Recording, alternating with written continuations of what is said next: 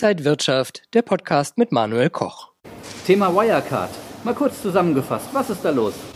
Man denkt ja immer, man hätte keinen Krimi hier an der deutschen Börse. Doch, man hat Krimis, definitiv.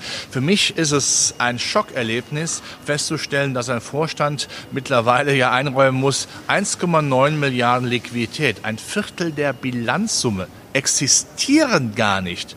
Da fällt einem nichts mehr zu ein. Da ist geschlampt worden, das kann man nicht anders sagen. Es geht nicht nur darum, seine Hausaufgaben im Punkt operativen Geschäft zu machen. Ja, der Vorstand war durchaus hervorragend in puncto Hightech-Lösungen. Wirklich hochintelligente Menschen, aber die Drecksarbeit, Bilanzen zu erstellen, dafür zu sorgen, dass Geschäftsabläufe auch ordnungsgemäß laufen, das hat man bei Wirecard schleifen lassen. Und jetzt hat man das Problem.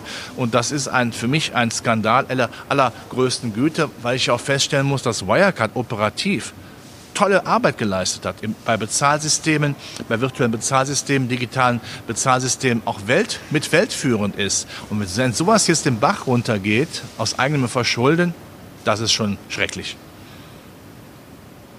Wo geht langfristig Ihrer Meinung nach die Reise für Wirecard hin?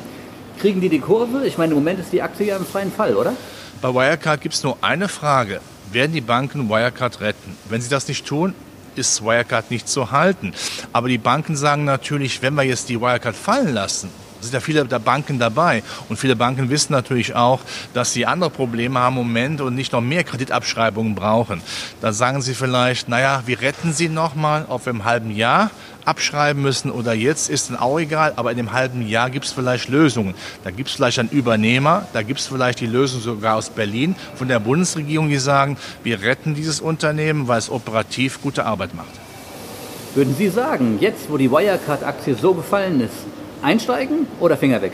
Das ist ein reines Zockerpapier. Man kann nicht klar sagen, was jetzt mit der Aktie passiert. Ich brauche ja ein paar feste, feste Standbeine, auf denen ich eine Einschätzung gründen kann. Aber die Frage ist, was ist, der Herr Braun ist jetzt draußen. Das war eigentlich derjenige, der Vorstandschef, der eigentlich der, der Think Tank war. Zweitens, was machen denn die Banken? Machen die doch mit? Ich glaube, da ist Lottospielen im Augenblick seriöser.